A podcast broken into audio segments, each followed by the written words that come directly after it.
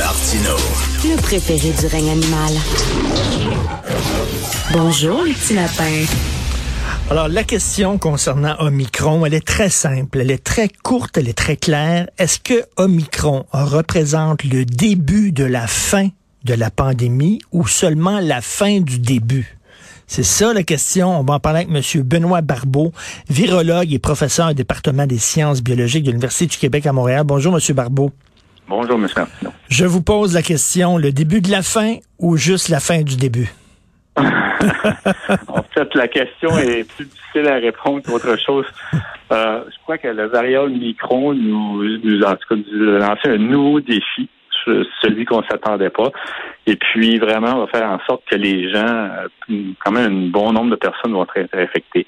Par la suite, la question est est-ce que c'est vraiment un, bon, un pas dans la bonne direction dans le sens que ça va donner, hmm. ajouter à l'immunité collective? Eh bien, là, c'est l'enjeu qui est, un, qui, c'est la, question qu'on se pose, mais certainement d'avoir un virus qui est, on espère, on croit du moins moins euh, dangereux, mais qui est plus hautement transmissible, va rajouter, va nous aider à, mieux nous munir face à d'éventuels nouveaux variants et puis aussi euh, probablement mieux nous parce que nous mieux nous positionner, je dirais, mm. euh, face aux prochaines vagues. Ceci dit, on ne connaît pas évidemment ce qui nous attend.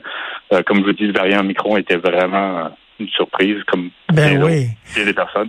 Mais euh, faut, faut, faut, s'attendre à possiblement, non, on n'espère pas, mais d'autres surprises. Mais n'empêche que il est certain que celui-là est en train de déferler à travers le Québec comme partout ailleurs. Parce que, donc, va donner une certaine immunité. Parce que ce qu'on se disait, là, c'est qu'habituellement, quand tu attrapes un virus, tu es immunisé contre ce virus-là. Si tu as eu à un moment donné la rougeole dans ta vie, ben, tu ne l'attraperas plus, la rougeole. Hmm. Ben, ça n'a pas l'air comme ça avec euh, Omicron, là. Ouais, ben ça, il faut faire attention dans le sens que c'est ça.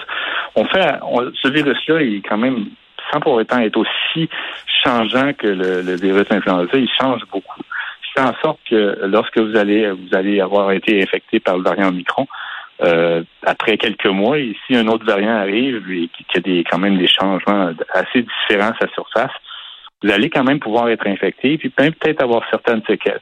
Mais autrement, ce qui va arriver, c'est qu'il y a des bonnes chances que vos, vos, vos, symptômes soient diminués. Alors, si on est, on va être protégé face aux variants Omicron, certainement.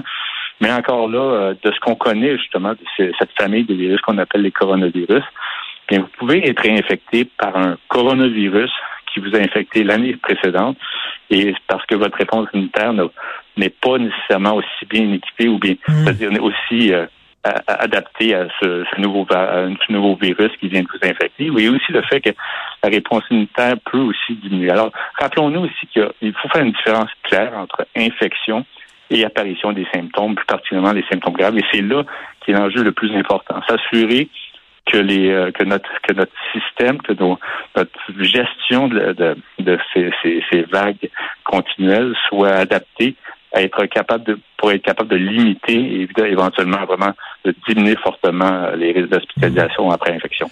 Euh, il y avait un texte dans le National Post aujourd'hui euh, écrit par Rex Murphy, qui habituellement j'aime assez Rex Murphy, le commentateur, mais là j'ai trouvé son texte très décevant parce qu'il dit finalement le vaccin euh, ça nous déçoit beaucoup. On pensait que ça nous protégerait, puis finalement le vaccin n'a pas rempli sa promesse. Moi je dis non non, il faut voir le verre quand même à demi plein.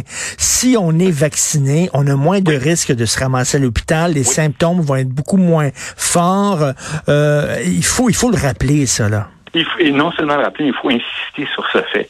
Parce que je crois qu'on avait justement été peut-être un peu trop euh, confiant que le vaccin allait régler tout, puis qu'on allait se retrouver à une, euh, après une campagne vaccinale assez élevée, assez imposante, de, se retrouver vraiment à un presque niveau normal de vie après que tout le monde presque soit vacciné. Les vaccins nous offrent une protection et c'était aussi l'objectif principal de ces vaccins, de protéger contre les symptômes graves. Et puis, c'est comme ça qu'ils ont été évalués en phase clinique et c'est comme ça qu'ils continuent à performer. Alors, pour cette raison, écoutez, si vous avez la, une grande, ben, un peu plus que la moitié des gens qui se retrouvent, qui sont à l'hôpital, qui n'ont pas été vaccinés, bien, ça vous démontre encore là que les vaccins, tels qu'ils ont utilisés, tels qu'ils ont été conçus, euh, qui, et qui représentent le virus d'origine, eh bien, continuent justement à performer et nous protéger. Et pour cette raison, on ne doit absolument pas dire que les vaccins ont été, euh, euh, on n'a pas réussi justement à atteindre leur objectif. Ils continuent à le faire et c'est pour cette raison justement qu'il faut continuer à utiliser cette, cette approche et aussi, mais cette fois-ci, possiblement réfléchir à comment les mieux les adapter pour qu'ils soient, qu'on soit capable justement de les utiliser non pas à tous les trois mois, mais plutôt de façon annuelle. Comme virologue, qu'est-ce que vous pensez du débat sur la vaccination obligatoire? Parce que là, on le voit, les non-vaccinés sont surreprésentés dans les hôpitaux. C'est surtout eux qui se ramassent aux soins intensifs. On sait que nos travailleurs de la santé sont exténués, fatigués. Le système est en train de péter aux frettes. Et là, il y a beaucoup de gens de voix qui s'élèvent et pas, pas, pas n'importe qui, là, des gens sérieux qui disent, ben, peut-être faudrait commencer à, à discuter de la mm-hmm. possibilité d'imposer une vaccination obligatoire. Vous, êtes rendu où dans votre réflexion là-dessus? Moi, c'est, écoutez, c'est un, un, sujet quand même qui va au-delà de ma spécialité. C'est plus une opinion. Euh, on, a quand même, on fait face à un pourcentage qui est relativement faible de la population, mais malheureusement, c'est eux qui, en effet, se retrouvent euh, plus de 50% des cas hospitalisés. Euh, on, ça sera encore là, difficile justement d'aller chercher de plus de personnes possibles dans ce 10 Je crois qu'on a des options telles que euh, les nouveaux vaccins qui sont développés, celui de Chicago entre autres, qui permettraient justement faire en sorte que ces gens-là seraient peut-être plus rassurés. Euh, lorsqu'on commence à, obliger justement les gens à être vaccinés par hmm. rapport à la situation qu'on vit, je comprends évidemment le, besoin, euh, mais vous savez, ça sera quand même difficile, ardu, puis peut-être même déchirant d'imposer de, de, ce, ce, ce, vaccin-là. Euh, ceci dit, je trouve quand même que le vaccin, c'est vraiment un des outils les plus importants que nous avons à l'heure actuelle et même probablement dans les prochains mois et années. Puis il faudrait vraiment aller chercher le plus haut taux de vaccination possible. il faut il faut rappeler là, il faut rappeler que le vaccin c'est la seule porte de sortie tout ça, mais on dirait qu'il y a une gang de récalcitrants, récalcitrants que ils comprennent pas les arguments. Là, il va falloir utiliser le, le, bâton puis laisser tomber la carotte. Là. Ben, c'est, ça, c'est ça le problème, en effet. Alors, est-ce que on utilise la ligne dure? L'autre point aussi qui est important, c'est que c'est vrai que ces gens-là, ils ont ils ne, ils ne veulent pas euh, accepter d'être vaccinés, ils sont beaucoup désinformés. Donc, il y a de la désinformation continue qui circule sur le net. ils sont aussi, ils sont, sont des groupes justement qui, comme qui chaque fois renchérit le fait que les vaccins sont dangereux, sont inutiles. Et puis, euh, donc, c'est vraiment malheureusement une situation qu'on vit, qu'on vivait à un niveau moins quand même précédent la pandémie, mais n'empêche que ça pourrait, il y a certainement une ligne plus dure qui pourrait être prise, mais ça sera à quel point on mettra, devra mettre euh, tant d'énergie face à ces gens-là euh, par rapport au fait qu'on doit aussi mettre beaucoup d'énergie à trouver une façon de mieux, de continuer à mieux traiter les gens qui sont hospitalisés, puis s'assurer justement aussi que notre nos services de soins de santé soient mieux, euh, mieux équipés, euh, mieux euh, capables d'intervenir parce que à ce que j'ai compris, encore là, c'est en, dehors vraiment de, de, hmm. mais la capacité, les infrastructures et le nombre de lits qu'on peut offrir au Québec est moindre que beaucoup d'autres pays, de beaucoup d'autres endroits au monde. Alors ça aussi, il faut miser là-dessus, mais je crois qu'au niveau des vaccins, ben oui, au, au, point de vue de lits disponibles par tranche de 1000 habitants, on fait partie de, le peloton de queue. Là, vraiment, là,